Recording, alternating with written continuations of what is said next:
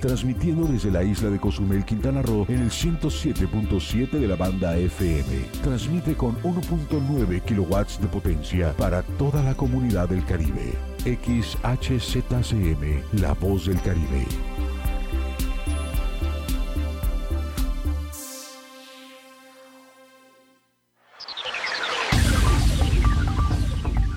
En estos momentos iniciamos el espacio informativo por la mañana con Israel Herrera y Dana Rangel. Hora y media de información, contenidos, noticias del mundo, nacionales y locales, deportes, cultura y entretenimiento. No cambies de frecuencia. Comenzamos.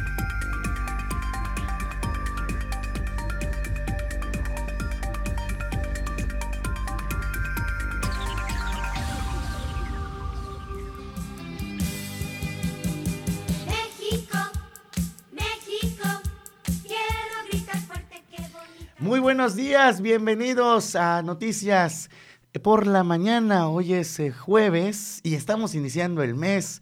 Hoy es 1 de octubre del 2020. Me da mucho gusto saludarles. Soy Israel Herrera y estamos ya a partir de esos momentos al pendiente de todos y cada uno de sus comentarios que nos hacen llegar, por supuesto de manera directa. Me pueden escribir en, en mis cuentas en redes sociales, arroba Israel Herrera MX.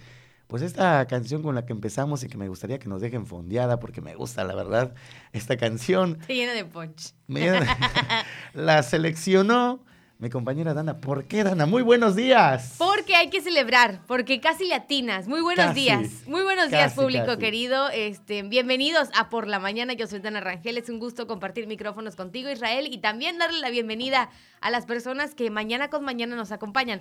Pero te decía, casi latinas, o sea, casi, casi. Casi gano si hubiéramos Te llevas el desayuno, sí, sí, sí, completamente. Ayer mi querido decía, eh, vamos 2-0 contra Guatemala. 2-0. ¿Y cuál fue el resultado? 3-0. México gana 3-0 a Guatemala. ¡Bravo, por eso, México! Y por eso ahí está, aplausos en este partido amistoso. Y por El eso primero. tenemos el primero.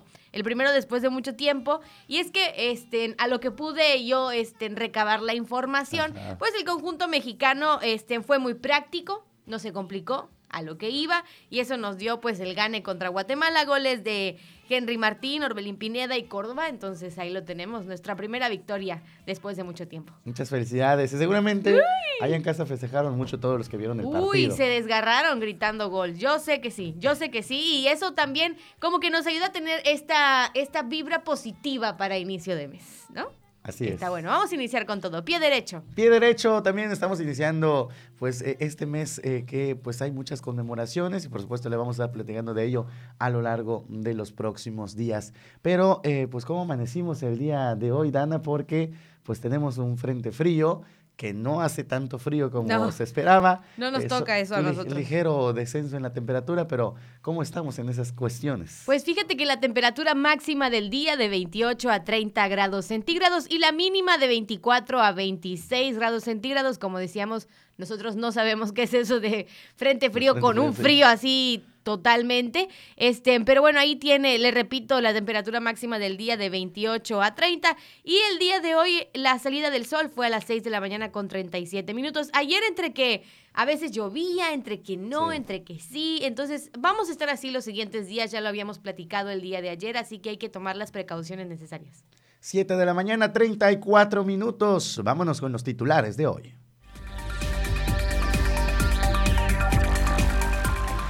Denuncian en redes sociales presunto envenenamiento de perros en Cozumel. Colectivos inician labores el viernes 2 de octubre, los colectivos del sindicato de taxistas, mientras que los de Uniper desde hoy. Eventos deportivos y la ciclovía fomentan la práctica del deporte en la comunidad. Servicios ya incluidos generan pérdidas a los comisionistas de la isla. La Fundación de Parques y Museos de Cozumel lanza convocatoria para honrar a la muerte por el Día de los Muertos. Le tendremos cómo se comportó el coronavirus, el COVID-19, hasta el último reporte en nuestra isla y en el estado. Además tendremos una entrevista especial más adelante, ya le vamos a estar platicando de qué se trata y por supuesto de todos los detalles.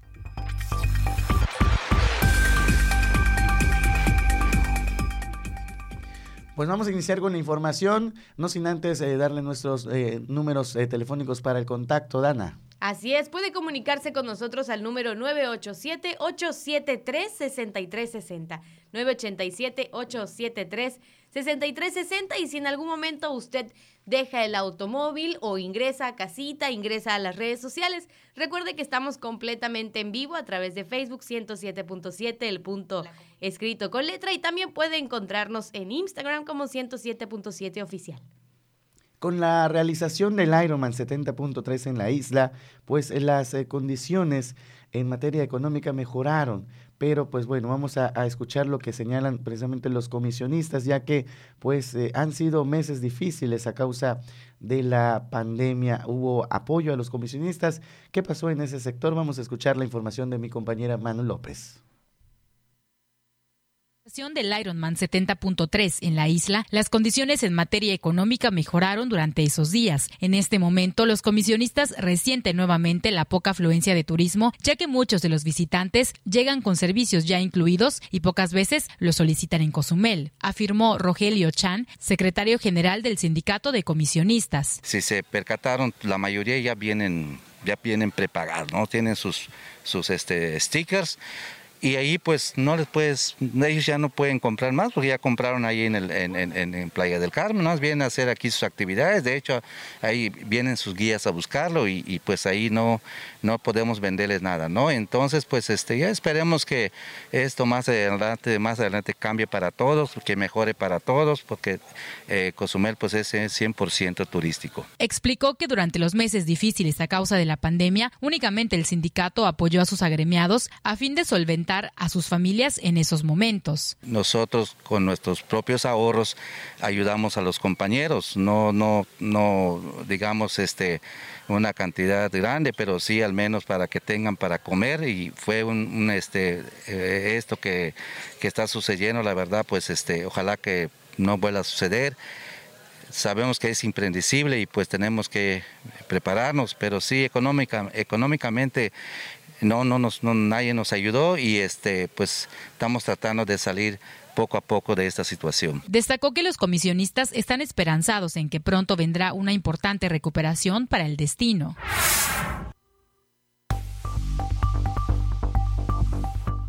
En este sentido, y continuando hablando del eh, tema de eh, pues las ventas, eh, los visitantes llegan con servicios ya incluidos a Cozumel y pocas veces son solicitados en la isla, lo que genera poca derrama económica para eh, pues los comisionistas, así lo expresó, como usted acaba de escuchar, el líder sindical. Pero pues eh, los vendedores también del ramo turístico, pues resienten la situación económica actual, afirman que aún con la llegada del turismo, la ganancia es poca.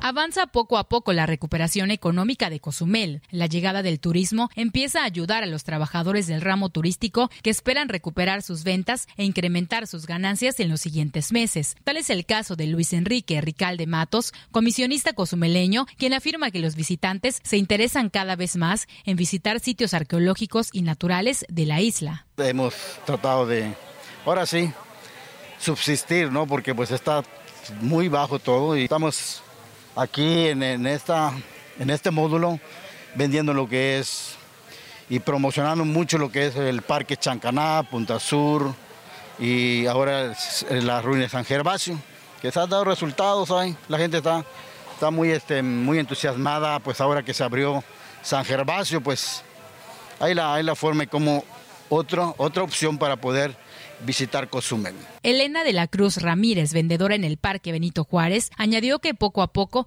han retomado sus actividades y con la venta de sus productos han incrementado sus ingresos. El turismo decide llevarse un recuerdo de Cozumel. Que empezamos a vender, aunque sea para comer, porque en primera pues no podíamos por el, la cosa de la pandemia no podíamos exponernos. Y también las personas que siempre nos este de ellos comemos que son los de los barcos pues no había servicio.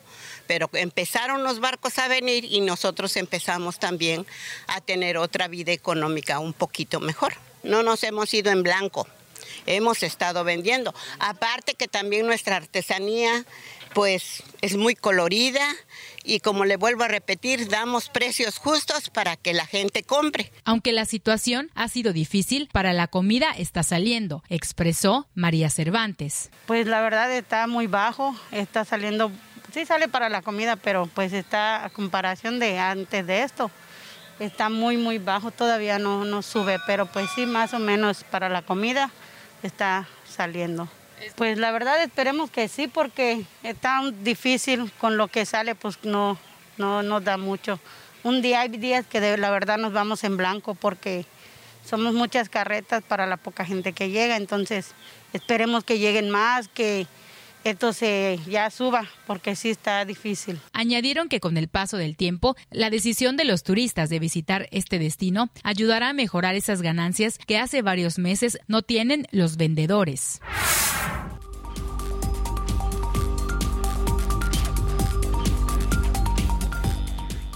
Desde que inició la emergencia sanitaria del COVID-19, la Fundación Cozumel, el Club Rotario de la isla y otras organizaciones pertenecientes a la red de OSC de la isla de Cozumel eh, se dieron a la tarea de gestionar recursos de diferentes donantes locales, nacionales e internacionales para brindar ayuda alimentaria a las familias cozumeleñas desde el mes de mayo a la fecha. Nuestro apoyo se ha enfocado principalmente en la donación de despensas a familias que perdieron su empleo o que disminuyeron sus ingresos por reducción de su salario y por otra parte en la donación quincenal de productos alimentarios, artículos de limpieza y protección a las cocinas comunitarias, las cuales son operadas por más de 50 voluntarios que decidieron organizarse para cocinar y servir diariamente más de 2.000 raciones de comida caliente a cientos de familias, labor que permanece vigente y que reconocemos en todos los sentidos por el impacto que tiene. Por lo anterior, se informa a la comunidad en general y benefactores que la ayuda en especie que se brinda particularmente a las cocinas comunitarias se realiza un sábado cada 15 días y la distribución de productos se realiza en proporción a las raciones que sirve cada cocina. Esto gracias al apoyo de SACTUN, el Fondo Comunidades Activas y el Fondo Rotarios por medio de la Fundación Cozumel.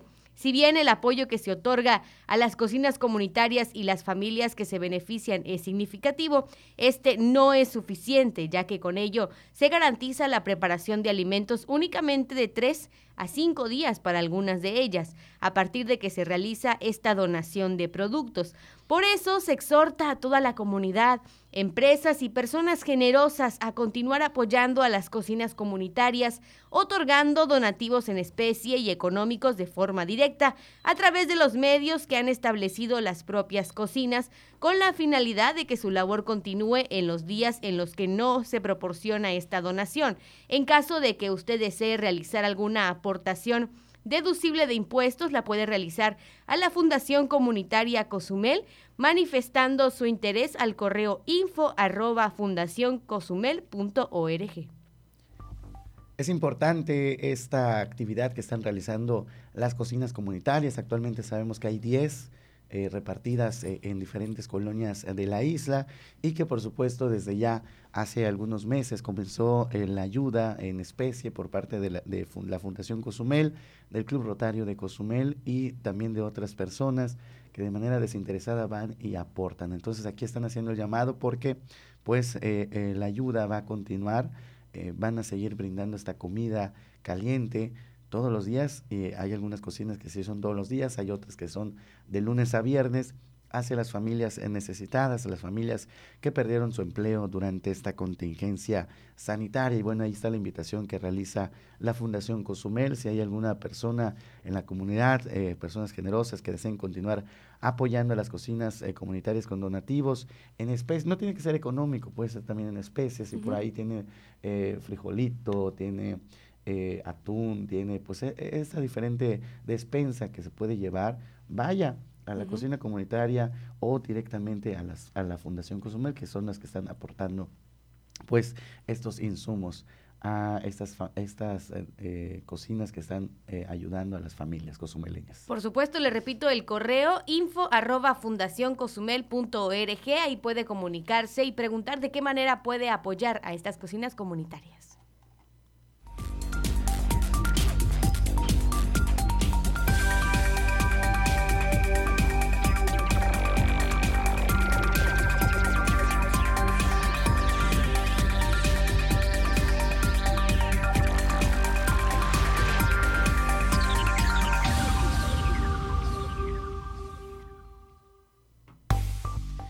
Vámonos con más información. Es momento de conocer cómo se comportó el eh, coronavirus, el COVID-19, hasta el último reporte, eh, que fue eh, precisamente la tarde de ayer, 30 de septiembre. Tenemos en la isla de Cozumel 369 positivos acumulados. Esto significa que no hubo movimiento, ya que entre el pasado 29 de septiembre, que fue el martes, y ayer miércoles 30, tenemos el mismo número, 369 positivos acumulados. De funciones, 68, igual que ayer no hubo movimiento. Donde sí hubo es en la cantidad de recuperados, que pasamos de 273 que teníamos el 29 de septiembre a 277 que tenemos hasta la actualización de la tarde de ayer 30 de septiembre. Es decir, cuatro personas más se recuperaron en la isla de Cozumel. La ocupación hospitalaria es la más alta del estado, pero eh, pues no, no, eh, eh, no estamos en un, punto de colapso de hospital, estamos únicamente al 33%. ¿Por qué es la más alta en el estado? Bueno, porque en los otros municipios hay eh, 22%, por ejemplo, en Otompe Blanco hay eh, 16%, en Solidaridad hay 14% en el municipio de Benito Juárez, pero esto también se debe a la cantidad de camas que hay en esos municipios. En Cozumel hay alrededor de 70-80 camas para la atención de pacientes COVID-19 y bueno, actualmente estamos al 33%. Esto quiere decir que 3 de cada 10 camas se encuentran ocupadas. Sin embargo, pues también está la responsabilidad social, el que las personas sigan las medidas sanitarias precisamente para disminuir el número de contagios. Eh, si hacemos esta resta que le presentamos todas las mañanas para saber los casos activos, únicamente hay que restarle al total de los casos acumulados, que son 369, le restamos los, las defunciones, que son 68, y los casos recuperados, que son 277, nos da como resultado 24 casos activos en Cozumel. En Solidaridad, donde también nos escuchan a través de esta frecuencia modulada, hay 1.464 positivos acumulados, hay 180 defunciones y 1.204 recuperados. Mientras que en Felipe Carrillo Puerto, donde mandamos también un fuerte saludo y nos escuchan por la 95.1 en la voz de Felipe Carrillo Puerto, ahí tienen 318 positivos acumulados, 48 defunciones y 242 recuperados. En Quintana Roo alcanza ya la cifra de 11.848, de acuerdo al último informe de la Secretaría de Salud de Quintana Roo. Hay 672 en estudio, 8.454 negativos, 1.656 defunciones y se han recuperado 9.061 personas.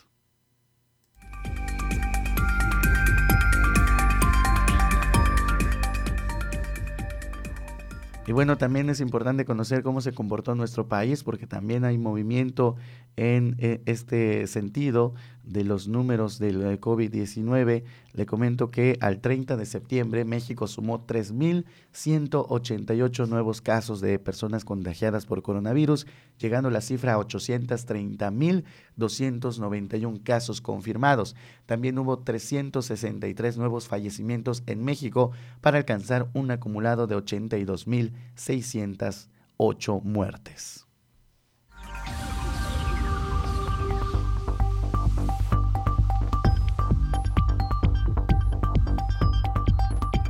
Nos mandan un mensaje, usted también se puede comunicar con nosotros. Nuestro número telefónico, Dana. 987-873-6360, 987-873-6360, para que nos contacte a través de WhatsApp o también puede escribir sus comentarios en la página de Facebook, en donde, repito, estamos completamente en vivo.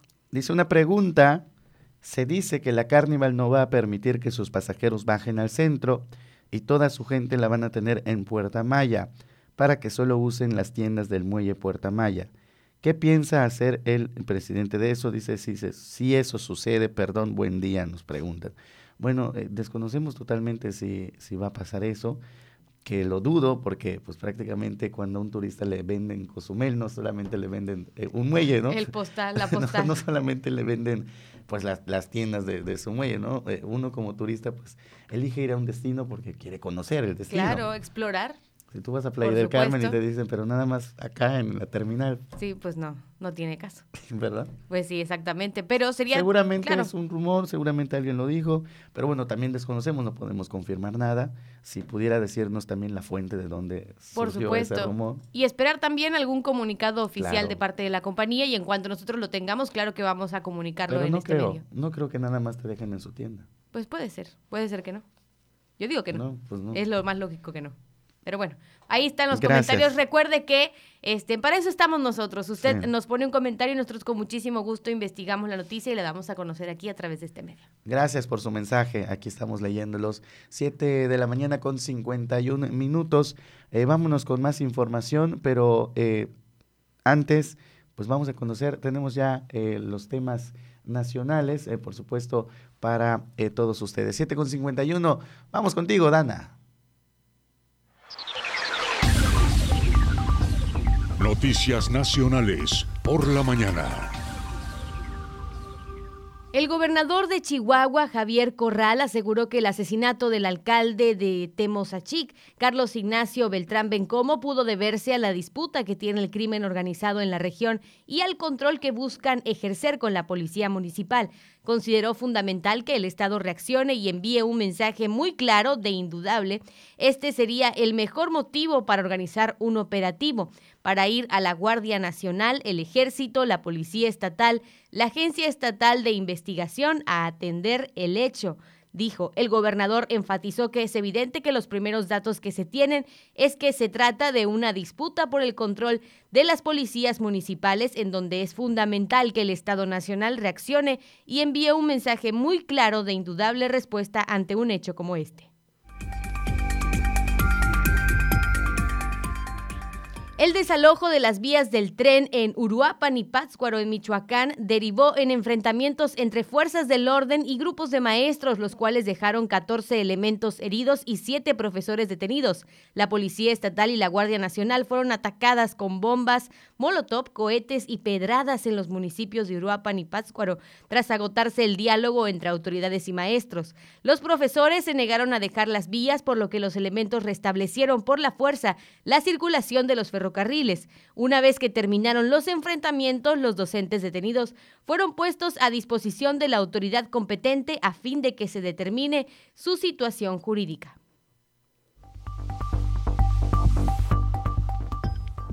En Cuernavaca, el exdiputado local en Morelos y federal por el PRI, Juan Jaramillo Fricas, fue atacado con disparos de arma de fuego, por lo que resultó lesionado de forma grave. Jaramillo Fricas, quien en los últimos años ha estado dedicado a la gestión de residuos sólidos, transitaba en su camioneta por el poblado de Ocotepec cuando fue alcanzado por al menos dos hombres que abrieron fuego en su contra. De acuerdo con las versiones de los testigos, los agresores se bajaron de un vehículo de alquiler en el que también huyeron sin poder ser detenidos o identificados. A través de un comunicado, el gobierno de Morelos condenó los hechos y lamentó la muerte de Jaramillo Fricas, al tiempo que destacó que tras el ataque sufrido por el también empresario se desplegó un operativo por tierra y aire para poder dar con los responsables, sin embargo no hubo éxito inmediato. En Aguascalientes, tres mujeres procedentes de la Ciudad de México fueron detenidas por la Policía Municipal de Aguascalientes tras ser reportadas por el gerente de un hotel en donde quisieron pagar la estancia de una habitación con billetes falsos. Tras ser reportadas por el gerente, las mujeres identificadas fueron sometidas a una revisión y se les encontró 312 billetes apócrifos de 200 pesos, sumando un total de 62.200 pesos falsos. Las tres mujeres fueron puestas a disposición del agente del Ministerio Público del Fuero Común en las instalaciones de la Fiscalía General de la República, donde se va a determinar su situación jurídica conforme al debido proceso.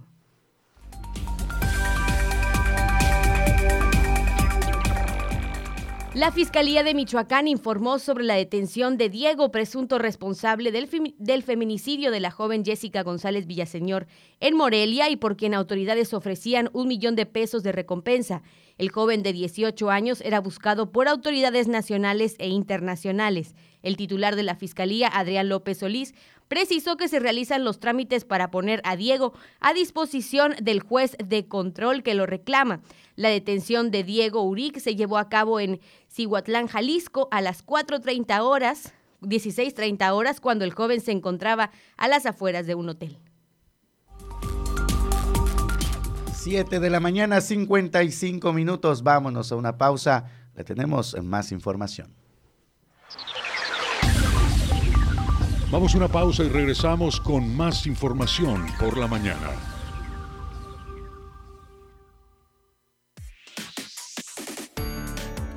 Radio Eficaz, radio de una sola voz. 107.7 FM, La Voz del Caribe.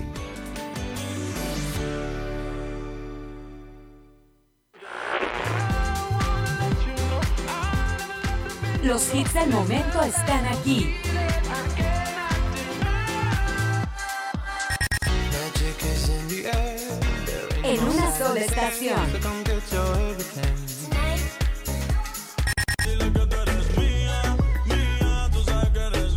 Una sola voz.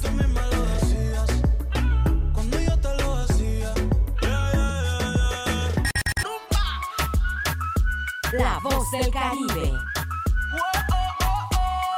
107.7 FM.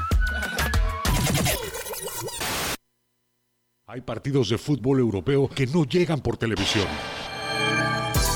Pero ahora 107.7 FM en colaboración con la Deutsche Welle traen para ti los partidos más emocionantes de la liga alemana.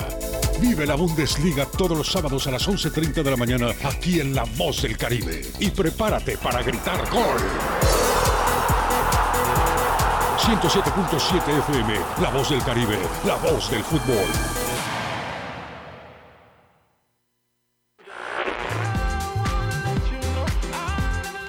Los hits del momento están aquí.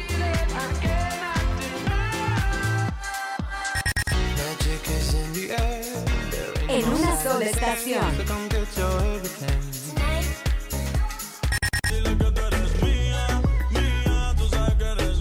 Una sola voz.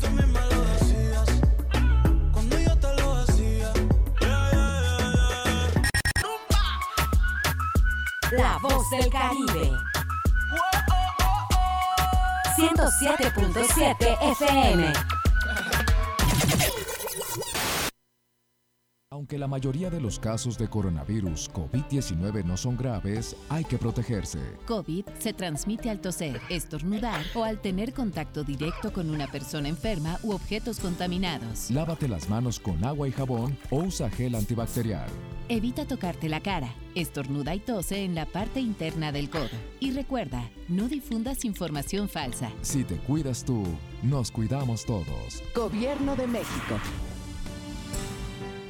Es momento de leer nuestros mitos con la mirada de nuestros tiempos, querido Pepe Gordon. Así es, Marisol Gacé. Hablaremos de la reinterpretación de mitos que reducen el papel de la mujer con la escritora Carmen Boullosa.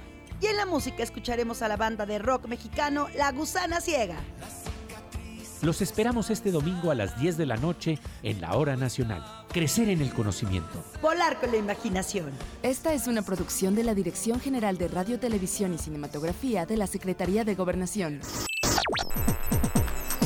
Estás escuchando 107.7 FM La Voz del Caribe. Desde Cozumel, Quintana Roo. Simplemente radio. Una radio con voz. La Voz del Caribe.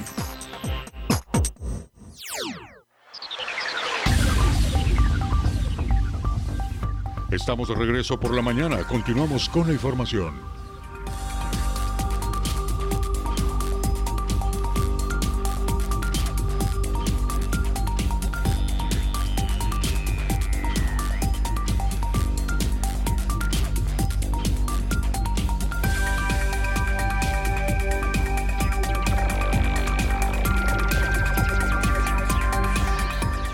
Ya regresamos, son las 7 de la mañana con 59 minutos. Gracias por continuar con nosotros. Dana.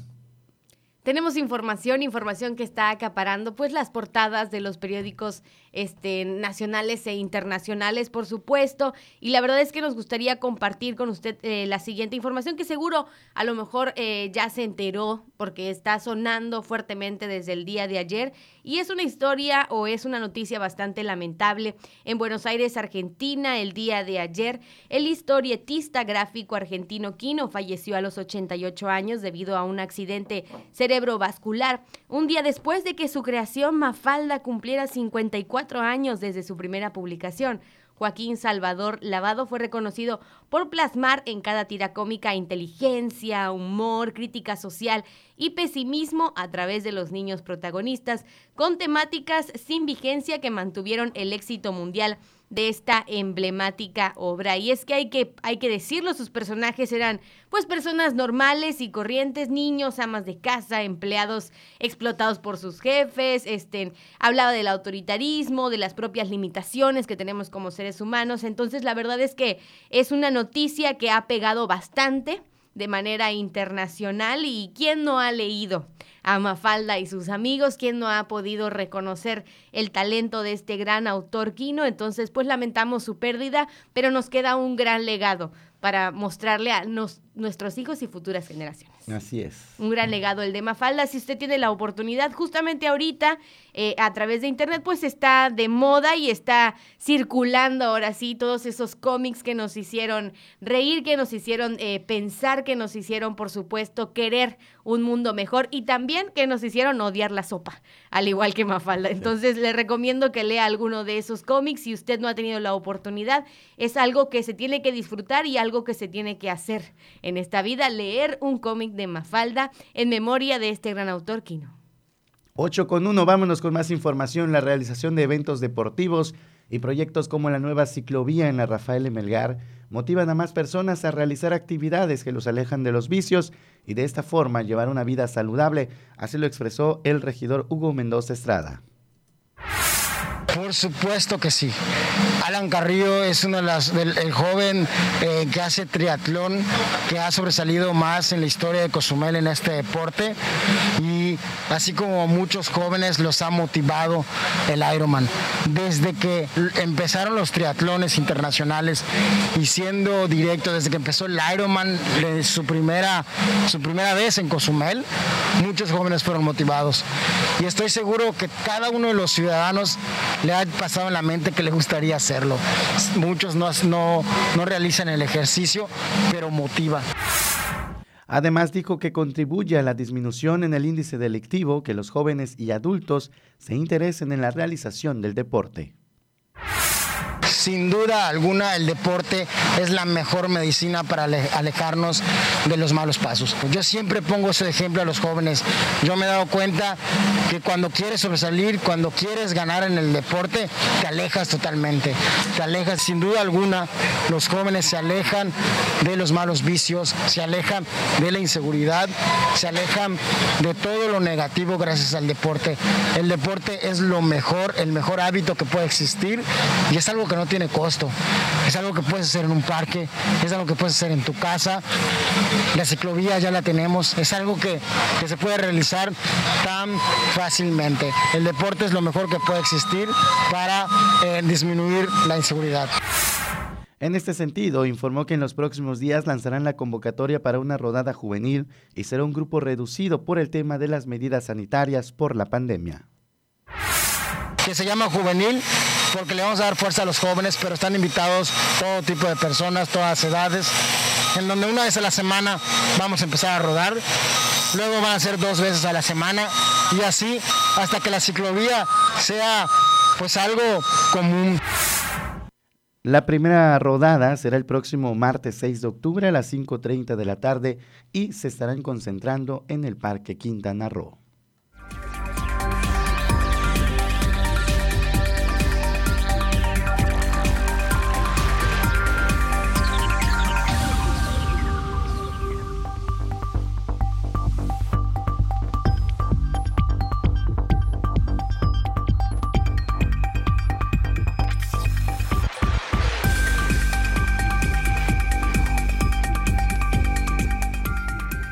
Lanza la Fundación de Parques y Museos de Cozumel una convocatoria a los artistas plásticos para que sean parte de la exposición colectiva de arte Objeto Honrando a la Muerte 2, que tiene como objetivo conmemorar el Día de Muertos. Esto lo dio a conocer Isela Carrillo Cupul, directora del Museo de la Isla.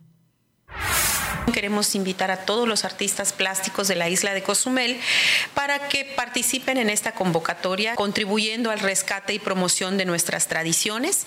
Eh, este es un- una convocatoria eh, que se denomina Honrando a la Muerte. En la segunda parte ya habíamos tenido una primera edición y esta es la segunda edición de esta convocatoria.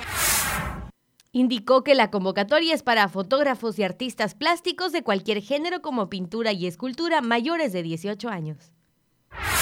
El tema tiene que ser, pues obviamente alus- alusivo al Día de Muertos. Eh, tenemos algunas bases que es muy importante que tomen en cuenta, como es la cuestión de la medida, que no deben de excederse de un metro de de tamaño de la obra que presenten. Puede ser una obra existente, no tiene que ser eh, especialmente para esta convocatoria, pueden participar con una, alguna obra existente. Dijo que la modalidad es individual y solo se va a exhibir una obra por artista. Añadió que cada trabajo presentado deberá incluir una ficha técnica con el título, técnica utilizada y nombre del autor. También puede contener el precio de la obra. El día 2 de noviembre vamos a hacer una inauguración con los artistas participantes. No vamos a tener público, lo vamos a hacer de una manera virtual, la inauguración, y posteriormente la gente podrá acudir a visitar estas exposiciones, eh, como estamos haciendo con las visitas al Museo de la Isla que recién abrimos, que son los días martes, jueves y domingos, en un horario de 10 de la mañana a 2 de la tarde o de 4 de la tarde a 8 de la noche respetando eh, las, eh, las características de la visita, que en dado caso tienen que ser por medio de una reservación. Carrillo Cupul comentó que las obras serán recibidas en el museo ubicado en la avenida Rafael Melgar, entre las calles 4 y 6 norte del 21 al 23 de octubre en horario de oficina.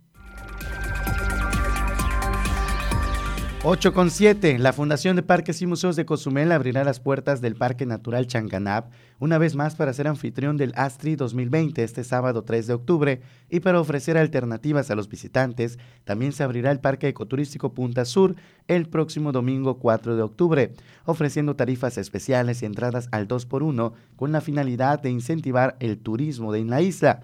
Emilio Villanueva Sosa, director general de la Fundación de Parques y Museos de Cozumel, destacó la importancia de sumarse a las acciones de la iniciativa privada y pública para atraer a más visitantes al destino en este periodo de reactivación económica, por lo que se han implementado una serie de paquetes, descuentos y promociones para hacer más atractivos los sitios turísticos que administra la institución.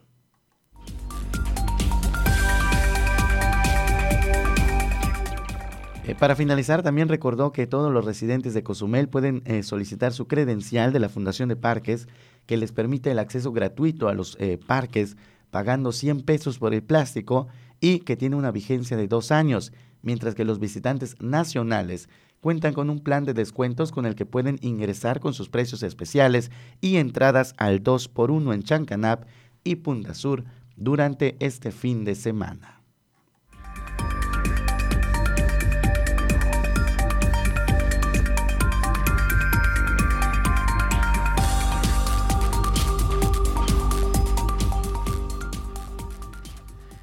Vámonos con más información y como bien le habíamos eh, comentado el día de ayer, ayer presentamos una información con eh, Uniper, con el responsable, el director de esta empresa, eh, José Novelo Sala, y nos decía que prácticamente el día de hoy ya iniciaron desde las 7 de la mañana el servicio del transporte público. Van a estar alternándose un día Uniper, que con ellos arrancó hoy, mañana le toca a los taxistas.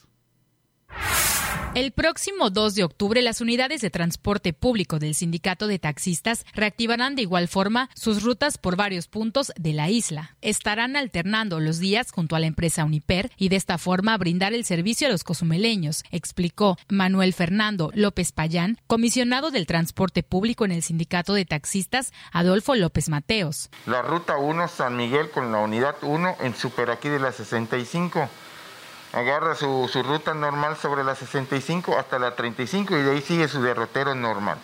Después tenemos la ruta 6 con la unidad 10 que inicia en el domo del Emiliano Zapata, 90 con 14 16. Ahí agarra toda el Emiliano Zapata, cruza a Chentuc San Gervasio, Repobladores, ingresa al Bicentenario y sigue su ruta normal.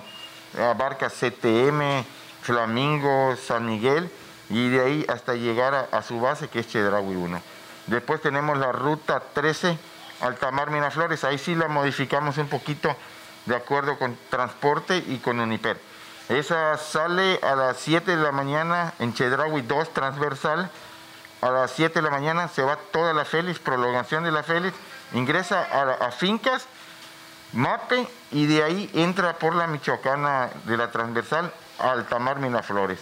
De ahí vuelve a salir de su derrotero para entrar a Encanto y ya regresar sobre la 11 hasta base Chedraui 1. Agregó que todas las unidades estarán sanitizando después de cada ruta. Piden que quienes usen este servicio tomen las medidas de sanidad para evitar mayores contagios. Sabemos que ha habido buena respuesta a través de los mensajes que hemos recibido, ¿no?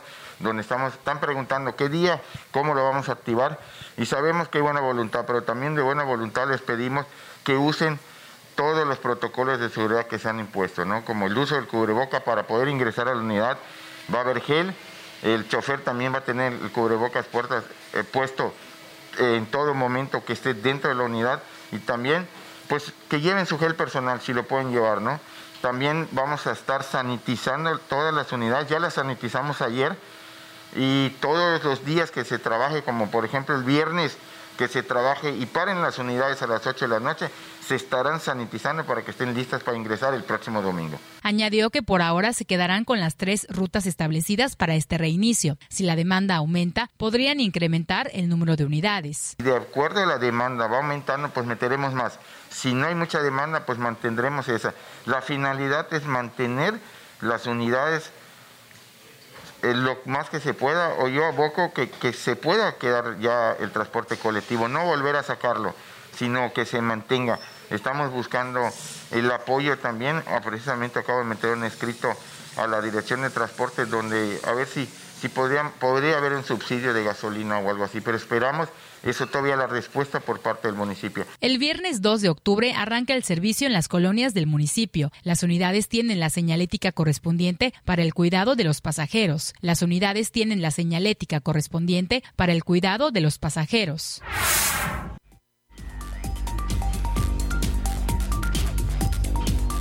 Bueno, eh, la misma postura que Uniper, justo nos decían que, pues bueno, van a estar analizando, viendo cómo funciona esta reactivación del servicio.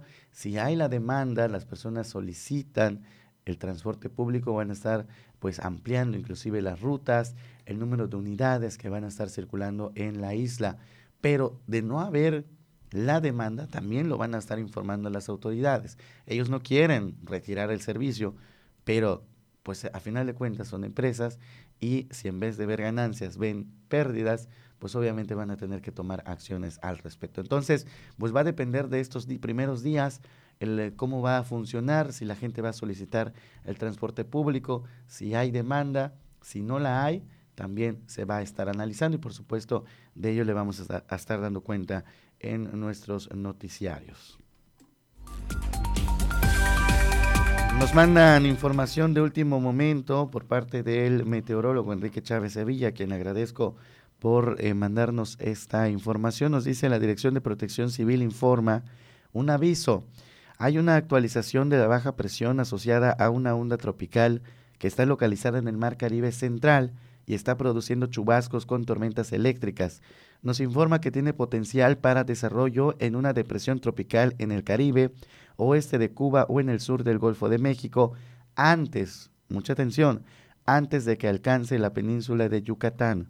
Entonces, nos están recomendando tener eh, pues la, la observación de este sistema que actualmente tiene un 40% de convertirse en las próximas 48 horas, pero un porcentaje muy alto en los próximos 5 días, tiene el 70%.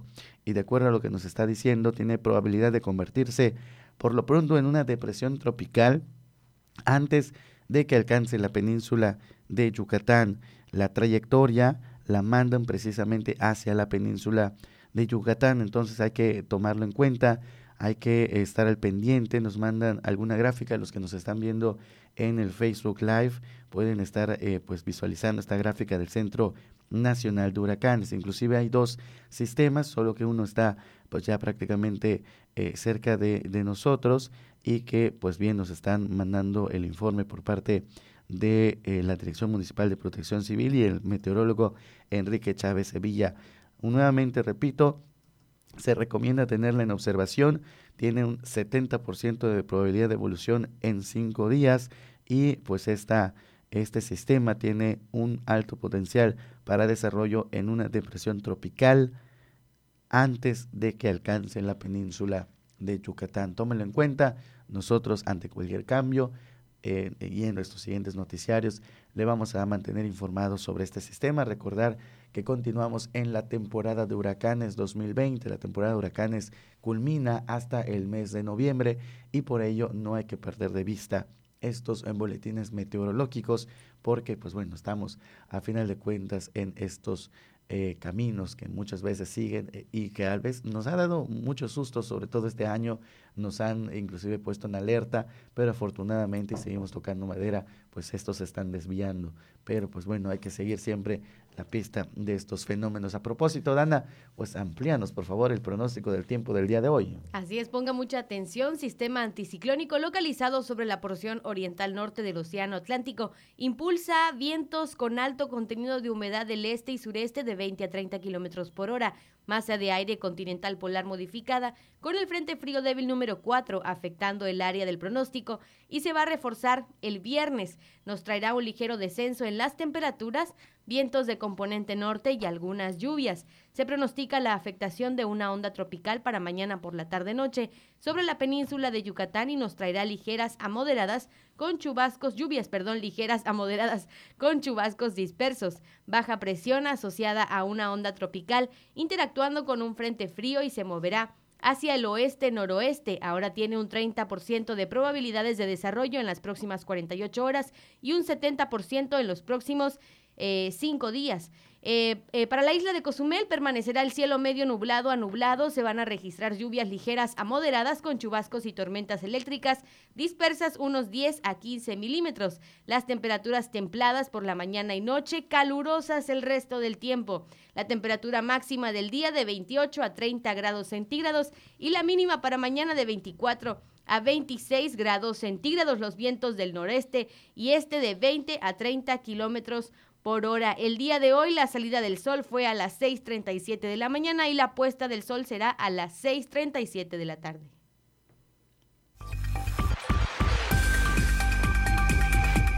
Ocho de la mañana, 17 minutos. Vámonos a una pausa, le tenemos más noticias. Vamos a una pausa y regresamos con más información por la mañana. La voz del Caribe. 107.7 FM.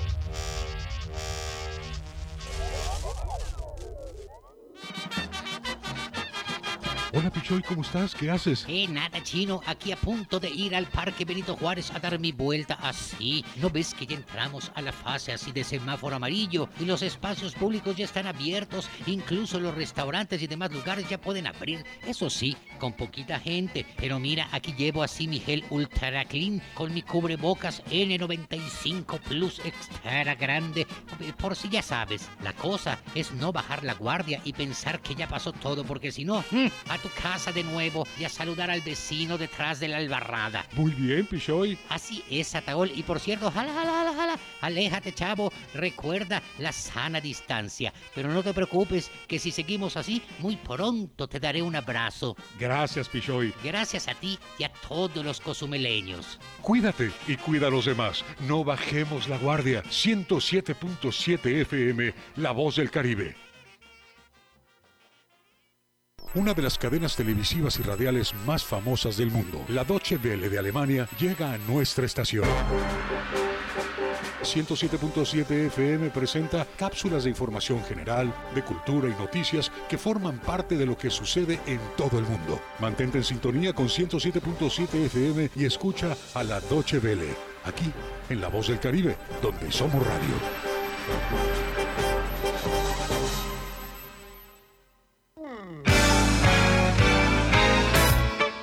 ¿Qué tal? Te saluda Alex de la Hoy. Te quiero invitar todos los sábados a partir de las 10 de la noche para disfrutar juntos una velada al estilo Rucos Night. Trivias, anécdotas, música, añoranzas, buenas canciones, historia musical y sobre todo mucha diversión. Nos escuchamos sábados de 10 a 12 de la noche, Rucos Night con Alex de la O. No faltes.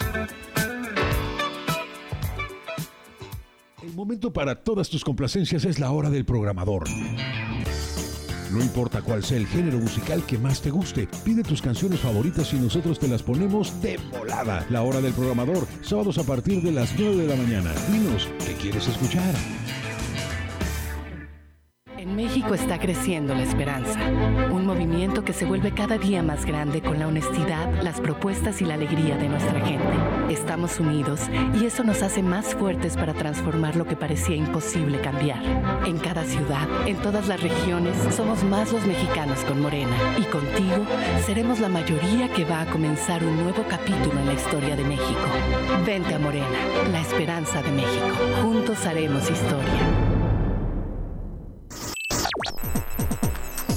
Estás escuchando 107.7 FM La Voz del Caribe. Desde Cozumel, Quintana Roo. Simplemente radio. Una radio con voz. La Voz del Caribe.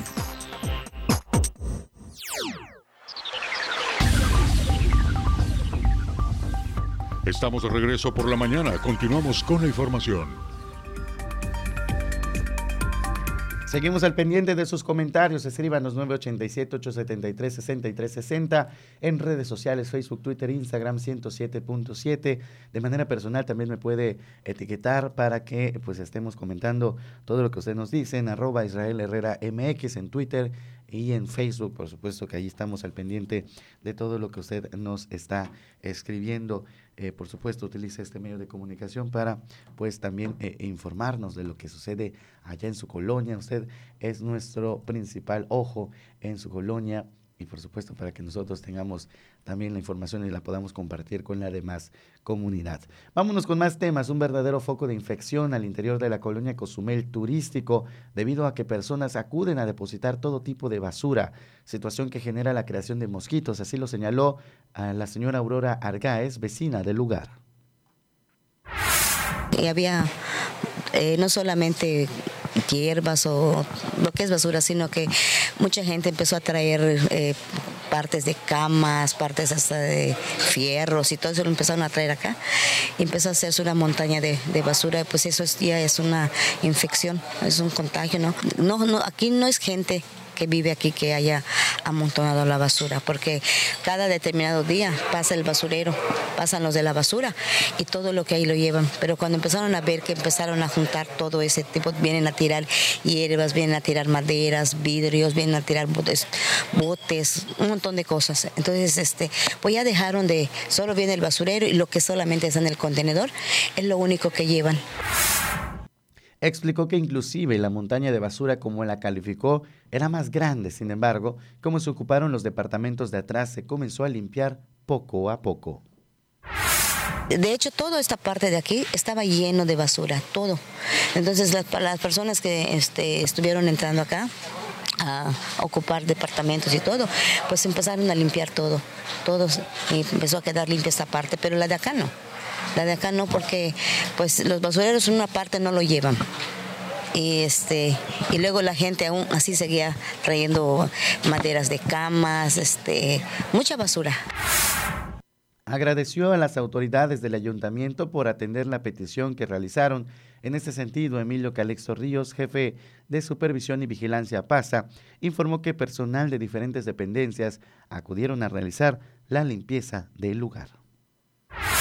Nos instruyó el presidente a que viniéramos a, checar, vinimos, llegamos, tuvimos una mm, previa reunión con algunos ciudadanos de esta área y llegamos al acuerdo de que, bueno, entre ellos íbamos a limpiar. El día de hoy, pues nos está acompañando Sofemat, Camar, eh, Juventud y el regidor Hugo Mendoza.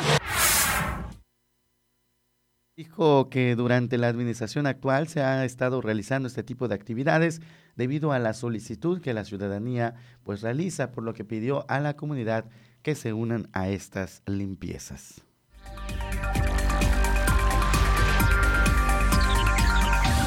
No se vale, no se vale que haya gente que esté llevando su basura a tirar, sobre todo en una comunidad, estamos hablando de, de turístico, si usted eh, ubica ahí en la 65 Avenida, eh, frente a los navales, hay una serie de edificios. Imagínense que en, el centro de, ese lugar, pues ahí estaba estas montañas de basura, pero basura desde camas, veíamos hasta sillas de ruedas, refrigeradores, bueno, de lo que usted se puede imaginar, como si fuera el basurero ahí. Las personas de otros lugares, de colonias aledañas, pues iban y se les decía muy fácil pues deshacerse de lo que ya no les sirve ahí, habiendo programas, existiendo programas como los que le hemos estado informando, por ejemplo el Punto Verde Móvil, que pues eh, llegan estos eh, camiones a diferentes colonias a través de Camar, los eh, dejan ahí estacionados para que las personas lleven lo que ya nos necesitan para evitar este tipo de situaciones, estos focos de infección. A final de cuentas es salud pública. Se generan ahí los mosquitos. Luego ahí están las enfermedades, el dengue, el zika, el chikungunya y otras enfermedades que pudieran estar saliendo de este tipo de lugares. En, un, eh, en una zona donde le comento, pues hay gente habitando. Se hizo esta petición y pues ya el día de ayer acudieron, eh, eh, como usted escuchó, diferentes dependencias, Camar, eh, Pasa, acudió también pues los jóvenes de Ponte Trucha con esta lucha, ahí de la subdirección de juventud, vimos también a, regidores, en fin, se sumaron para, junto con los vecinos, hacer el levantamiento pues de esta basura. Enhorabuena y pues bueno, ahí ya la indicación a los vecinos es que cuiden este lugar, para que pues no vuelva a ensuciarse, que cuando vean a alguien llevando esta basura inmediatamente pues lo reporten a las autoridades, tomen evidencia, porque eso es importante para poder sancionarlos. Hay, existe la forma de sancionar a la gente que arroja la basura en donde no se debe. Entonces, hay que cuidar nuestra isla. Estamos viviendo situaciones difíciles y pues aún no aprendemos, no aprendemos de que pues eh, debemos de cuidar nuestro planeta, el lugar donde vivimos.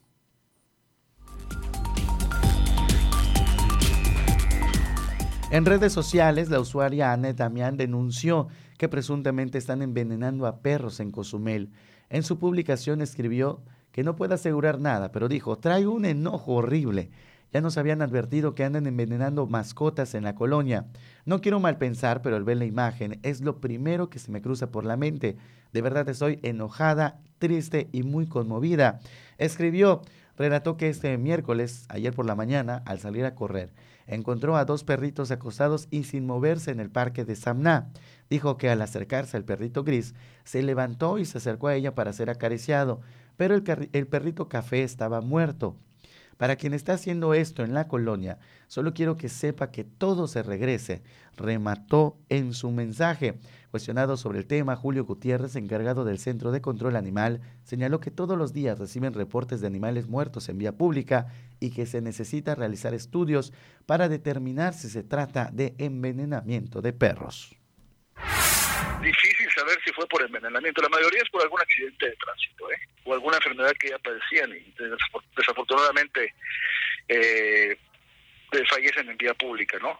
Sí hemos recibido esos reportes. Enfatizó que el envenenamiento de animales está prohibido y hay fuertes sanciones.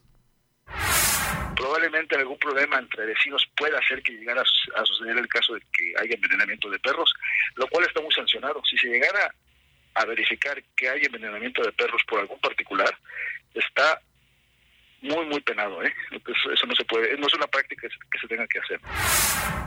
Por último, recomendó a la población en caso de ser testigos de que alguna persona está envenenando a los perros o gatos, realizar fotografías o videos para que sirvan de evidencia y poder sancionar. Pueden venir otro tipo de investigaciones. Aquí en el centro, si tenemos a ese animal que posiblemente haya sido envenenado, si tiene una captura de una foto con celular, ese perro al día siguiente amanece muerto, lo traemos al centro, hago una necropsia y yo puedo pedir ciertos análisis, se puede saber si ese animal se envenenó o no o de qué o, cuál fue la causa de la muerte. Y si tenemos una evidencia, en este caso una fotografía, una evidencia donde los análisis reportaron que efectivamente hubo un veneno y un reporte, porque tiene que haber un reporte de por medio y un número de folio, se hace la sanción pertinente a la persona que fue al, señalamiento, ¿no? Y ya viene esta parte de, investigación, ¿no? ¿Qué les hacen esas, estas mascotas, estos perritos, estos animales? para matarlos, para envenenarlos. Se presume, no lo confirma, eh, en este caso en específico, o sea, hablando de lo que se publica en redes sociales, que encuentran un perrito allá en el Parque de la Samna, eso no se confirma, pero es cierto, hemos visto varios casos de gente, pues, que simplemente va y envenena a, los perros, a los gatos. Nos ha tocado cubrir este tipo de información, gente sin corazón para hacerle esto a los animalitos. De verdad no se vale, no se vale y ojalá que pues sean sancionadas estas personas que lo hacen. Por supuesto, la colaboración de la comunidad es muy importante, tener esta evidencia para pues poder aplicarles esas fuertes sanciones, como bien señala el encargado del Centro de Control Animal. Existe, está la ley de bienestar animal, también nos explicaba ayer que pudimos platicar con él vía telefónica, no solamente es el reglamento interno del Centro de Control Animal o el reglamento en Cozumel del Centro de Control Animal, también está el, la ley de bienestar animal que rige a nivel Estado y que pues por supuesto hay sanciones importantes para la gente que está maltratando a los perros. Y el maltrato no es nada más pegarles, ¿eh? Que quede claro que el maltrato no significa nada más pegarle a los perros. El maltrato viene en muchas, eh, en muchas situaciones. hemos recibido reportes, ayer nos mandaban una fotografía en un domicilio. Tenemos ya todo documentado para poder ir. Eh, que tienen a un perro en el techo, imagínense, amarrado con una cadenita de menos de un metro. Ya metro, un metro es mucho, hoy hicieron menos de un metro. Amarrado, sin que este animal se pueda mover en el techo pasando 24 horas, el sol, la lluvia, el frío, eh, y pues bueno, esto no se vale, porque también eso es maltrato animal. En la televisión, que también tenemos un noticiario, nos han estado mandando mensajes de una persona que tiene encerrado a dos o tres pitbull que están llorando desde hace varias semanas. Desde tenemos el reporte desde el 15 de septiembre. Dicen los vecinos que no les dan de comer a esos perros, que pues lloran, así nos lo mandan inclusive los audios, lloran estos animalitos por esta situación que los tienen allá encerrados. Eso también es maltrato y esto también es castigado por las autoridades y esto se puede sancionar gracias a la colaboración de la comunidad. Bueno, vámonos con más información, 8 con 32, voy contigo, Dana. Noticias del Mundo por la mañana. Epic, Epic Vac Corona, así se llama la segunda vacuna contra el coronavirus que busca impulsar Rusia al, al, patentar hoy perdón, el fármaco, el cual se continúa examinando a través del Centro Estatal de Investigación de Virología y Biotecnología Vector de ese país y anunciado por el Servicio Federal de Propiedad Intelectual. Tras patentar el nombre del fármaco, el gobierno ruso prevé registrar el próximo 15 de octubre su segunda vacuna que ha finalizado hoy la fase 2 de los ensayos clínicos. El estadounidense Timothy Wright Brown, conocido como el paciente de Berlín tras convertirse en 2008 en el primero en curarse de la infección del virus del SIDA, falleció de cáncer a los 54 años. Esto lo indicó el miércoles la Sociedad Internacional de SIDA. En los últimos seis meses, Timothy vivió con una recaída de la leucemia que afectó sobre todo el cerebro, pero se mantuvo protegido del virus VIH, subrayó este, esta asociación en esta sociedad internacional en un comunicado. El gobierno francés anunció la prohibición progresiva del uso de animales salvajes en circos itinerantes y el fin en cinco años de la cría de bisones para peletería dentro de una serie de medidas a favor del bienestar de la fauna en cautividad la reproducción en cautividad de orcas y delfines o su introducción en zoológicos o acuarios también estará vetada. Esto lo anunció la ministra de Transición Ecológica, Bárbara Pompili. La ministra no detalló un calendario preciso para la implantación de la prohibición en circos itinerantes y delfinarios. Fijar una fecha no resuelve todos los problemas. Prefiero iniciar un proceso para que llegue lo antes posible, explicó.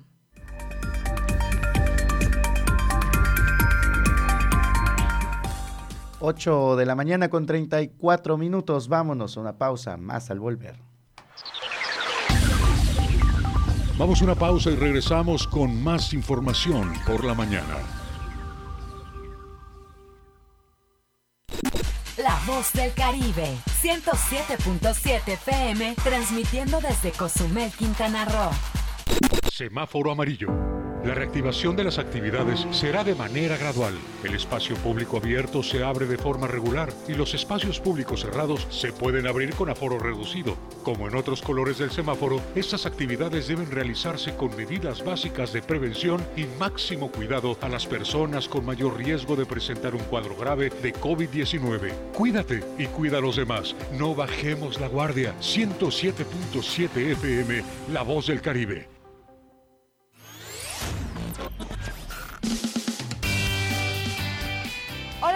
Yo soy Aida Ramírez. Acompáñenme en este recorrido semanal con lo más sonado de la música a nivel mundial. Sintoniza The Best Ones por el 107.7 FM, La Voz del Caribe. Todos los jueves a las 9 de la noche se reúnen en una mesa Eduardo Ávila, Alejandro Olea y David Gutiérrez.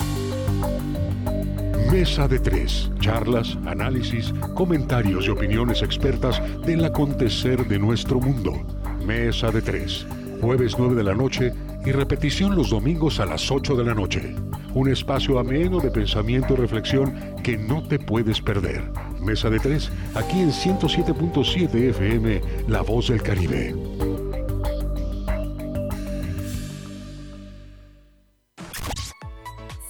En Instagram y mantente en contacto con nosotros. 107.7 Oficial.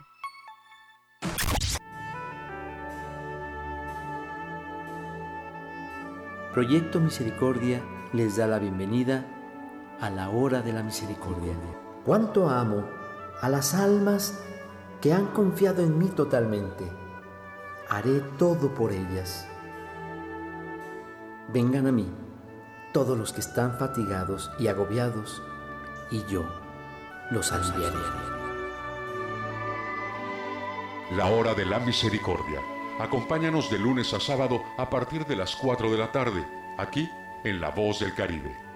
Y recuerda repetir constantemente, Jesús, en ti confío.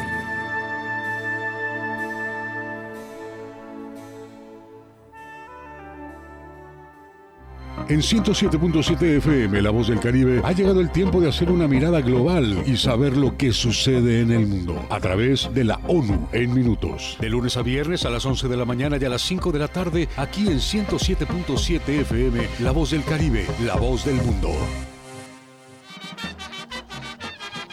Hola Pichoy, ¿cómo estás? ¿Qué haces? Eh, nada, chino. Aquí a punto de ir al Parque Benito Juárez a dar mi vuelta así. ¿No ves que ya entramos a la fase así de semáforo amarillo? Y los espacios públicos ya están abiertos. Incluso los restaurantes y demás lugares ya pueden abrir. Eso sí, con poquita gente. Pero mira, aquí llevo así mi gel Ultra Clean con mi cubrebocas N95 Plus extra grande. Eh, Por si ya sabes, la cosa es no bajar la guardia y pensar que ya pasó todo, porque si no, mm, a tu casa de nuevo y a saludar al vecino detrás de la albarrada. Muy bien, Pichoy. Así es, Ataol. Y por cierto, jala, jala, jala, jala. Aléjate, chavo. Recuerda la sana distancia. Pero no te preocupes, que si seguimos así, muy pronto te daré un abrazo. Gracias, Pichoy. Gracias a ti y a todos los cozumeleños. Cuídate y cuida a los demás. No bajemos la guardia. 107.7 FM, La Voz del Caribe.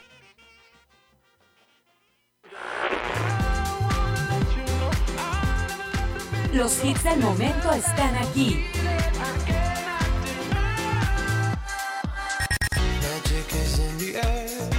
En una sola estación.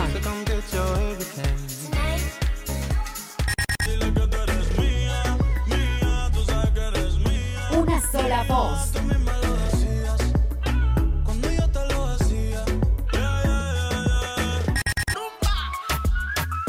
La voz del Caribe. 107.7 FM.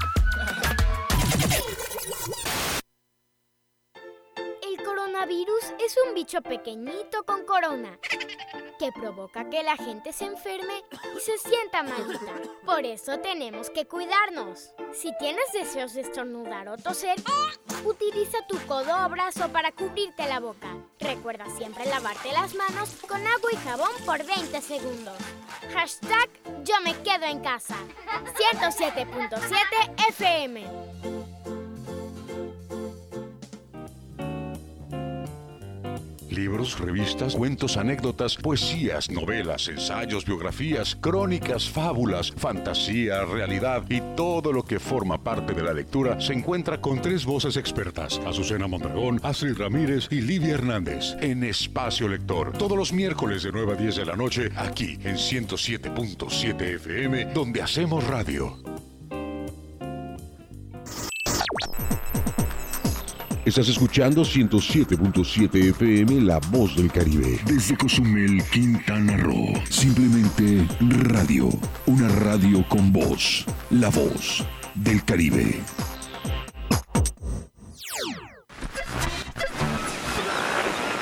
En el Caribe mexicano se escucha una frecuencia. 107.7 FM, transmitiendo desde Cozumel, Quintana Roo. Si viene usted a Cozumel, disfrutando sus amores, si viene luna de miel, coma muchos caracoles. Entrevistas, noticias, entretenimiento y la música que a ti tanto te gusta, la encuentras aquí en La Voz del Caribe.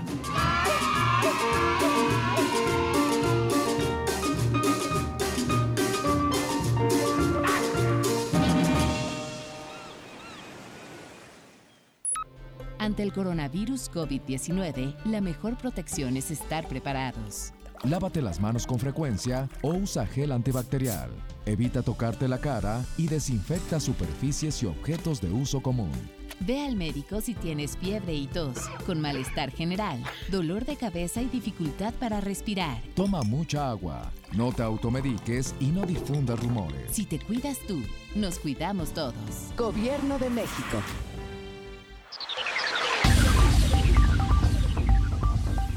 Estamos de regreso por la mañana. Continuamos con la información.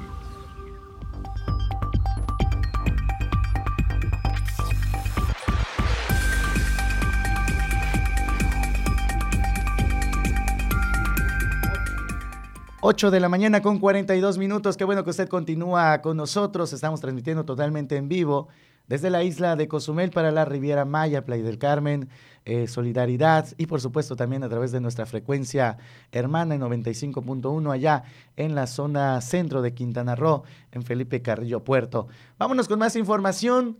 Y mi compañera Dana tiene una entrevista muy especial, como se lo adelantábamos al inicio de este noticiario, porque siempre es bueno tener algo que hacer, sobre todo en el tema de las artes. y bueno, ya nos va a platicar Dana. Voy contigo, Dana, ¿cómo estás? Buenos días. Gracias, Israel. Y ya lo platicábamos en días anteriores, cómo es que la pandemia nos ha abierto también la posibilidad de ver y de conocer otro tipo de culturas, de, por ejemplo, expandir nuestros conocimientos aquí en el país y en lo que respecta a la vida artística. Entonces, la verdad es que estamos muy emocionados, estoy muy emocionada de darle la bienvenida a este espacio de noticias por la mañana a Paola Gómez y Óscar Acosta, protagonistas protagonistas de la obra teatral Papi Piernas Largas, una adaptación que hace más de 40 años, si bien leíamos en internet, fue protagonizado por Angélica María y que ahora nosotros como cozumeleños, gente que también nos escucha en solidaridad, vamos a tener la oportunidad de ver a través de internet, a través de la plataforma Ticketmaster Live. Entonces, aquí están ellos para platicarnos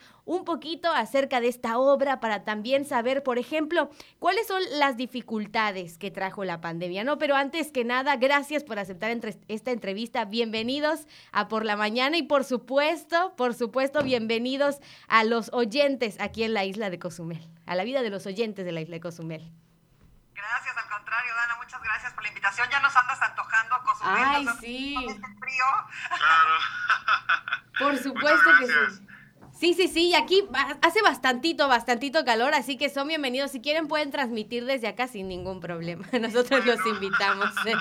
bueno, platicábamos entonces, o queremos platicar, sabemos las dificultades, ¿verdad?, que la pandemia trajo a todas las expresiones artísticas, tales como el teatro, el cine, las exposiciones, pero también hay algo positivo, y es la expansión y las posibilidades que tenemos de propagar más cultura a través del streaming, de los en vivos, y esta obra es algo que, por ejemplo, jamás pensamos que podríamos llegar a ver, ¿no? Porque estamos bastante lejitos, bastante lejitos, pero ahora va a ser posible a través de la vía streaming. Platíquenos un poquito de estas eh, adaptaciones que se tienen que hacer para poder presentar una obra vía online, vía internet. Sí, pues sí, como bien dices, ha habido muchas complicaciones, ¿no? Esta pandemia nos trajo, nos vino a, sacudir a todos, no solo eh, en el país, sino mundialmente. Y la verdad es que eh, los teatreros, eh, por decirlo de alguna manera, siempre nos decimos así de, forma coloquial, como que buscamos la opción para que pues, para no desaparecer, ¿no? Porque pues sí, pensamos que esto iba a durar dos meses, no seis, o, todo el año. y, pues nosotros tenemos, nosotros vivimos de esto, y no solo en la parte económica, sino la parte emocional, ¿no? Nosotros, nuestros trabajos son eh, los que nos mantienen pues también con la alegría y con la salud mental, ¿no? Entonces, pues sí, nos adaptamos a esta nueva opción que es el streaming, que, que, me parece que hay que verle lo positivo a esta situación y saquemos algo positivo de ella. Entonces vamos a transmitir esta obra, como bien dices, Papi Piernas Largas, en streaming. Esto va a hacer que, que las, vamos a estar Oscar y yo en el teatro en vivo, los dos, previa prueba, por supuesto, de COVID. Exacto. hay, que, tener todas las, las, precauciones, pero con el teatro vacío, es decir, se va a transmitir con unas cámaras y la gente nos va a poder acompañar desde sus casas o desde donde estén eh, desde cualquier dispositivo, este, celular, eh, tablet, computadora, televisión, lo que ellos elijan, y nos van a, pues van a estar pues como con nosotros, pero nosotros con la sala vacía teniendo que, eh, que, que, transmitir este mensaje a través de una pantalla, ¿no? no solamente en la sala de teatro como estamos acostumbrados, sino un poquito más lejos. Y creo que eso es parte también de los retos, de los retos actorales que va a traer, ¿no? El, poder transmitir esta obra a través de internet. Y me gustaría preguntarle a Oscar cuáles son justamente parte de esos retos actorales. ¿Cómo se preparan ustedes para esta presentación vía internet? Uy, pues fíjate que sí, sí ha sido complicado. A Pau ya le, ya le tocó vivirlo con mentiras. Sí. Que, que ya hizo también el streaming. Y, y sí, o sea, comentábamos que es muy extraño porque estamos acostumbrados a la réplica del público, que se ríen, que lloran, que te, te abuchean incluso cuando está el malo, me explico. Eh, y aquí pues es nada, Paola y yo contra las cámaras y, cambia el ritmo de la obra, sí cambia porque pues estás acostumbrado a, a esperar a los aplausos, a esperar a las risas y entonces ahora todos tus trazos y movimientos tienen que ser más rápidos y más precisos porque no hay ese descansito de microsegundos que a lo mejor para el público sonará una exageración, pero para nosotros es la gloria, porque entonces esos microsegundos te, te ayudan a replantearte, pensar en dónde estás, qué sigue, a dónde vas, y aquí nada, todo de corridito. Exactamente. Entonces, sí, es un reto grande, hemos estado ensayando muchísimo y esperemos que el resultado sea lo que esperamos que sea excelente. Podríamos hasta experimentar una adrenalina doble, ¿no? En estos momentos eh, previos a la función y yo creo que también se vive diferente, aunque el, teatro esté vacío, ahora sí que tenemos la expectativa y tenemos la visión de que mucha gente nos está viendo a través de internet, entonces eso como que nos acelera el corazón, no quita la pasión del teatro. Ah, no, como moda. Sí, no, no, para nada. Te, lo, te prometo que cuando hicimos el, el streaming de mentiras, yo decía, ¿por qué tengo nervios como si lo hiciera por primera vez? E, es, como bien dices, es una adrenalina muy diferente porque además sabes que eso va a quedar ahí, ¿no? Claro. Este, la gente a lo mejor en su casa grabará un pedazo, ya sabes, digo, no, no, o sea, como que o te toman foto y es como lo tengo que hacer como que doblemente bien, es una sensación muy particular y eso que, pues, ¿cuál miedo tendríamos si hacemos teatro en vivo, no? No hay corte y se repite, e, es, así es. Entonces, pero sí, como bien dices, es una adrenalina particular. Sí, y además, por ejemplo, de escuchar excelentes y experimentadas voces como las este, son las de ustedes y un excelente repertorio musical, ¿con qué más nos vamos a encontrar en esta puesta en escena? No sé si nos puedan platicar un poco de la historia con la que nos van a atrapar en esta presentación en vivo. Eh, Papi Piernas Largas es la historia, como bien dijiste hace un momento, se este, presentó hace 40 años eh, con Angélica María y Gustavo Rojo, pero era una versión, era la misma, misma historia, la misma novela de Gene Webster, pero está adaptada para dos actores ahora. Eh, entonces, se van a encontrar con una historia de una huérfana, que es la más grande del orfanato, nunca nadie la adoptó, se llama Jerusha, y mm, uno de los benefactores del orfanato, que se llama Jarvis Pendleton, que es el personaje que hace Oscar, pues resulta que ve que, esta chava tiene futuro para escribir y entonces decide patrocinarle la vida, la carrera, la universidad, el todo, ¿no? Y, pero le pone unas reglas. Le dice que le tiene que escribir una carta al mes para saber cómo va. Le dice que nunca le va a contestar y que nunca lo va a conocer. Ajá. ¡Wow! Ahí está todo. Ahí está todo. Y esta, la historia se empieza a desarrollar a través de las cartas que ella le escribe a él. Todo empieza a contarse a través de cartas. Y, y ya ven, ya verán qué pasa al final, ¿no? Pero, pero es una, es una, pues es una obra que más que de amor de pareja, que bueno, se puede ver, ¿no? Una historia parecida ahí. Y resulta que es una historia como de amor a la vida. Y es una historia como de mucho valorar lo que uno tiene eh, y revalorar lo que uno tiene, que me parece que viene a colación de una manera importante en este tiempo, ¿no? Entonces, es una historia, eh, no me gusta decir rosa porque no es rosa de cuento, es una, es una historia muy verdadera, y muy bonita de, corazón, de esas que te abrazan el corazón cuando más lo necesitas. Es, una belleza. Y que seguramente habrá mucho público que se pueda identificar de alguna u otra manera con este tipo de enamoramiento a través de las cartas, ¿no? Gente que, que recuerda cómo era enamorarse en tiempos atrás. Y también este, me gustaría eh, preguntarle a Oscar de qué manera nosotros podemos acceder a esta maravillosa puesta en escena. Pues mira, es muy fácil. Eh, simplemente tienen que entrar a la página de internet de ticketmaster.com.mx. Y muy, muy importante el .com.mx porque pues, es en México. Aunque eh, afortunadamente se va a poder transmitir en todo el mundo. Todo el mundo lo va a poder ver siempre y cuando se compren los boletos en ticketmaster.com.mx.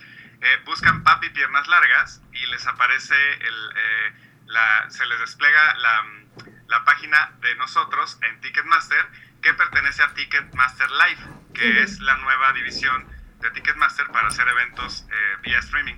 Ahí escogen su, su acceso, que tenemos tres accesos diferentes. Uno que es el puro acceso, que te da, eh, eh, te permite entrar a ver la obra, ya sea, como dijo Pau, en, tus, en cualquier dispositivo que tú gustes. Hay otro acceso que tiene Meet and Greet. Entonces, ese que tiene Meet and Greet va a tener una plática con Paola y conmigo media hora antes de la función. ¡Qué emoción! Eh, vía Zoom nos van a poder preguntar todo lo que quieran y nos, nos, preparamos para la función y empezamos. Y el tercero es otro que es el VIP, que tiene el acceso, el meet and greet, más el disco físico de la obra que te lo hacen llegar a tu casa siempre y cuando estés en la República Mexicana. Muy bien, muy bien, porque recordemos que esta es una obra musical, entonces vamos a vamos de verdad a disfrutar de una puesta en escena con todo lo que conlleva una obra musical y entonces para todos los amantes de este tipo de teatro, ahí está la invitación para que puedan entrar no solamente a ver la presentación, sino también al meet and greet. Exactamente. Bueno, ahí está para toda la población cosumbleña. Israel, no sé tú, pero yo ya estoy emocionada con lo que acabo de escuchar y de verdad le recordamos a la gente la manera en la que en la que puede acceder a través de Ticketmaster Live este próximo 10 de octubre a las 20:30 horas. Apoyemos el Teatro Nacional, que es muy muy importante que nosotros claro, no dejarlo morir y que sí, por supuesto, y que entre nosotros nos apoyemos, entre artistas. entre artistas nos apoyemos y le demos vida a esto que hace tanta falta en México, que es el teatro, la cultura y la expansión de las artes. ¿Quieren agregar algo más en esta entrevista? Nada, pues agradecer, Dana, y a, y a Israel también, a los dos y a todos los medios que siempre están dispuestos para que justo como bien dicen, el teatro no desaparezca porque está seis meses cerrado es mucho tiempo, es mucho riesgo para los productores, para los artistas. Eh, y es un arte que no, que no, no hay otro igual. Y aunque la tele y el cine tienen su, ¿no? Su, su encanto, su magia, el teatro tienes ahí esa, esa experiencia en vivo con la gente y que pronto, ojalá pronto podamos regresar. Gracias por el tiempo y nada más. Oscar. Así es, pues muchísimas gracias por, por el apoyo y e invitar a la gente a que de verdad se anime a ver esta, esta obra que es una belleza, que está llena de mensajes positivos y mensajes que tocan el alma, la mente y el corazón, que eso creo que muy pocos eh, textos lo logran. Y, y, que vean a Paola que está espectacular en el papel de Yerusha, por favor. no nos vamos a perder. Es una belleza lo que logra Paola con este personaje, de verdad te enamora en el segundo uno y ya te la quieres llevar a tu casa. Me imagino que sí. Muy bien, yo ya estoy emocionada por esta química que voy a ver entre la pareja y de verdad los invitamos a acceder este próximo 10 de octubre a ver Papi Piernas Largas, esta obra este, en teatral musical mexicana que va a estar en streaming para toda la gente que quiera acceder. Muchísimas gracias por esta entrevista y como ya les eh, repetí continuamente, Cozumel tiene los brazos abiertos para todos ustedes. Ya vamos para allá. Muy bien, perfecto. Ahorita agarro mis cosas y me voy con careta y cubrebocas y Aquí los esperamos. Muchísimas gracias. Son las 8 de la mañana con 54 minutos. Nos vamos a una pequeña pausa y regresamos a por la mañana. Vamos a una pausa y regresamos con más información por la mañana. La voz del Caribe. 107.7 FM.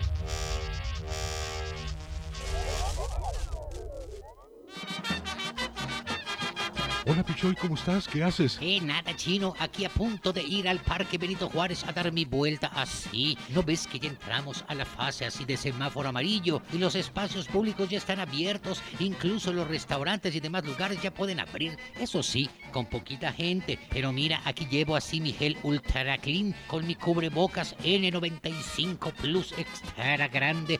Por si ya sabes, la cosa es no bajar la guardia y pensar que ya pasó todo, porque si no, mm, a tu casa de nuevo y a saludar al vecino detrás de la albarrada. Muy bien, Pichoy. Así es, Ataol. Y por cierto, jala, jala, jala, jala. Aléjate, chavo. Recuerda la sana distancia. Pero no te preocupes, que si seguimos así, muy pronto te daré un abrazo. Gracias, Pichoy. Gracias a ti y a todos los cozumeleños. Cuídate y cuida a los demás. No bajemos la guardia. 107.7 FM, La Voz del Caribe una de las cadenas televisivas y radiales más famosas del mundo, la Deutsche Welle de Alemania, llega a nuestra estación. 107.7 FM presenta cápsulas de información general, de cultura y noticias que forman parte de lo que sucede en todo el mundo. Mantente en sintonía con 107.7 FM y escucha a la Deutsche Welle, aquí en La Voz del Caribe, donde somos radio. Momento para todas tus complacencias es la hora del programador. No importa cuál sea el género musical que más te guste, pide tus canciones favoritas y nosotros te las ponemos de volada. La hora del programador, sábados a partir de las 9 de la mañana. Dinos, ¿qué quieres escuchar? Estás escuchando 107.7 FM La Voz del Caribe. Desde Cozumel, Quintana Roo. Simplemente radio. Una radio con voz. La Voz del Caribe.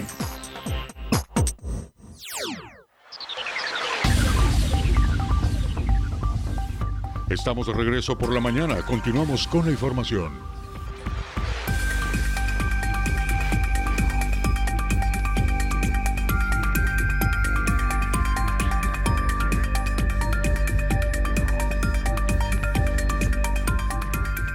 El sector empresarial suma esfuerzos y exige que se abra de manera inmediata la décima avenida, esto en Playa del Carmen, y no se convierta como se pretende, eh, pues eh, el gobierno municipal en zona peatonal o de tránsito restringido. Con estas afirmaciones contundentes, Lenín Amaro Betancur, presidente del Consejo Coordinador Empresarial de la Riviera Maya, reiteró la postura del máximo organismo empresarial en el sentido de que esta importante vialidad del centro turístico de Playa del Carmen sea abierta a la circulación vehicular de forma inmediata, opinión que comparte y es respaldada por el Centro Empresarial Coparmex Quintana Roo. La contingencia de salud ha generado afectaciones económicas severas durante la pandemia la Avenida 10 y todo el centro de Playa del Carmen fueron cerrados, lo cual se justificaba para evitar la movilidad y los contagios. Pero ahora, saliendo de la pandemia en pleno proceso de recuperación económica y con semáforo epidemiológico estatal en color amarillo, es suicida pensar en cerrar la circulación vehicular. Esta estratégica avenida, que aparte de ser la salida natural del fraccionamiento Playa Car a la zona turística, es la columna vertebral de la proveeduría de cientos de negocios de la Quinta Avenida y playas y calles, perdón, perpendiculares hasta la zona de playas. Amaro Betancourt puntualizó que, lo que queremos los que queremos a playa y la conocemos, sabemos perfectamente que si hoy en día existe un perímetro donde se ha diseñado un espacio armónico para peatones, bicicletas y autos, es la en la ciudad es la Avenida 10. No tiene sentido tocarla, expresó. Es infantil, además dijo, suponer que en pleno 2020 la bicicleta de repente se convierta en el vehículo alternativo para circular en el centro turístico, cuando los ciclistas representan tan solo el 3% de los vehículos que se desplazan en esta vialidad. Esto en cuanto a pues la inconformidad que tienen los empresarios que no quieren que la décima avenida se convierta en una zona peatonal, tal y como es la quinta avenida. También la han denominado la segunda quinta avenida allá en Playa del Carmen.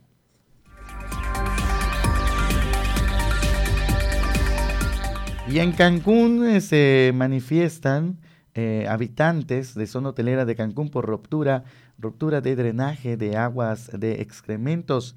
Eh, pues los vecinos de la calle Pescadora en el kilómetro 4.5 de la zona hotelera de Cancún, principalmente de las familias de los fraccionamientos Playa Linda, Villa Cecilia y Quintas Laguna Real, se manifestaron para solicitar la atención y restauración adecuada de una ruptura de una red de aguas negras que pasa por debajo de un pozo de agua pluvial que afecta directamente a los que habitan en esa zona. Además eh, del olor eh, pestilente y el foco de infección que ha generado después de los recientes chubascos, hacen de estas aguas que están rebosando las 24 horas del día, los 7 días de la semana, un potente contaminador, ya que inclusive desembocan en la laguna Nichupté, así lo señalan los vecinos.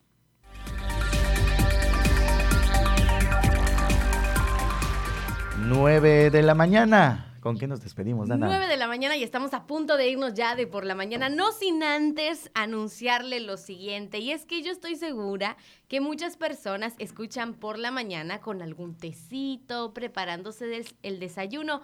Pero también hay muchas personas que escuchan por la mañana con una rica taza de café. Y hoy, señoras y señores, es el Día Internacional del Café. Entonces, más que merecido que se tome una tacita de café el día de hoy. Hoy dos. Hoy, dos. Y lo puede preparar como a usted más le guste. Algunos les gustan más cargados, otros con lechita, otros a lo mejor solamente con azuquitar. Entonces, como usted guste, hoy es el Día Internacional del Café y México es el onceavo país productor mundial del café que es por supuesto una gran noticia y es algo de lo cual debemos de estar todos orgullosos, ya que México produce café de excelente calidad, ya que su topografía, altura, climas y suelos nos permiten cultivar variedades clasificadas dentro de las mejores del mundo, así que ahí está la invitación para que el día de hoy en el Día Internacional del Café usted se tome este, sin culpa una tacita, que compartan una tacita ahí con su familia y que nos sintamos orgullosos, por supuesto, de ser este país productor mundial del café. Pues ahí, lo tienen. Muchas felicidades al café y a los cafeteros. Y a los cafeteros también. y a los que hacen el café. Me falta, me falta la tacita aquí como para honrar el día del Hoy, café. mira, le estamos fallando el café. Hoy le estamos fallando, pero mañana agua y yo té. pero mañana no, mañana lo celebramos aquí. Bueno, todavía no ha acabado la mañana, así que todavía no le vamos a fallar. Todavía podemos una tacita de café prepararnos con gustito y la verdad es que le recomendamos, si usted puede, que lo haga, que lo disfrute. Tiene permiso el día de hoy. Pues usted ya está bien informado de las noticias hasta estos momentos de Cozumel, de Quintana Roo, de México y el mundo.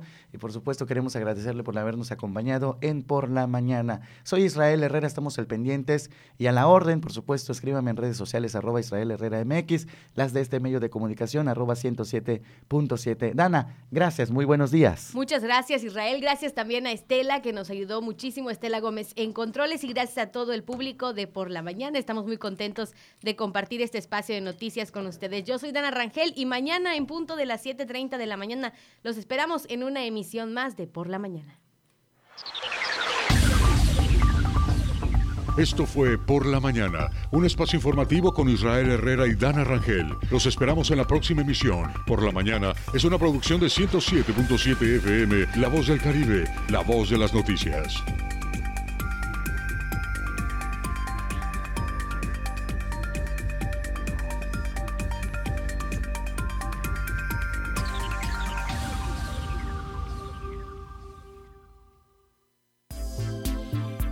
XHZCM, transmitiendo desde la isla de Cozumel, Quintana Roo, en el 107.7 de la banda FM. Transmite con 1.9 kilowatts de potencia para toda la comunidad del Caribe.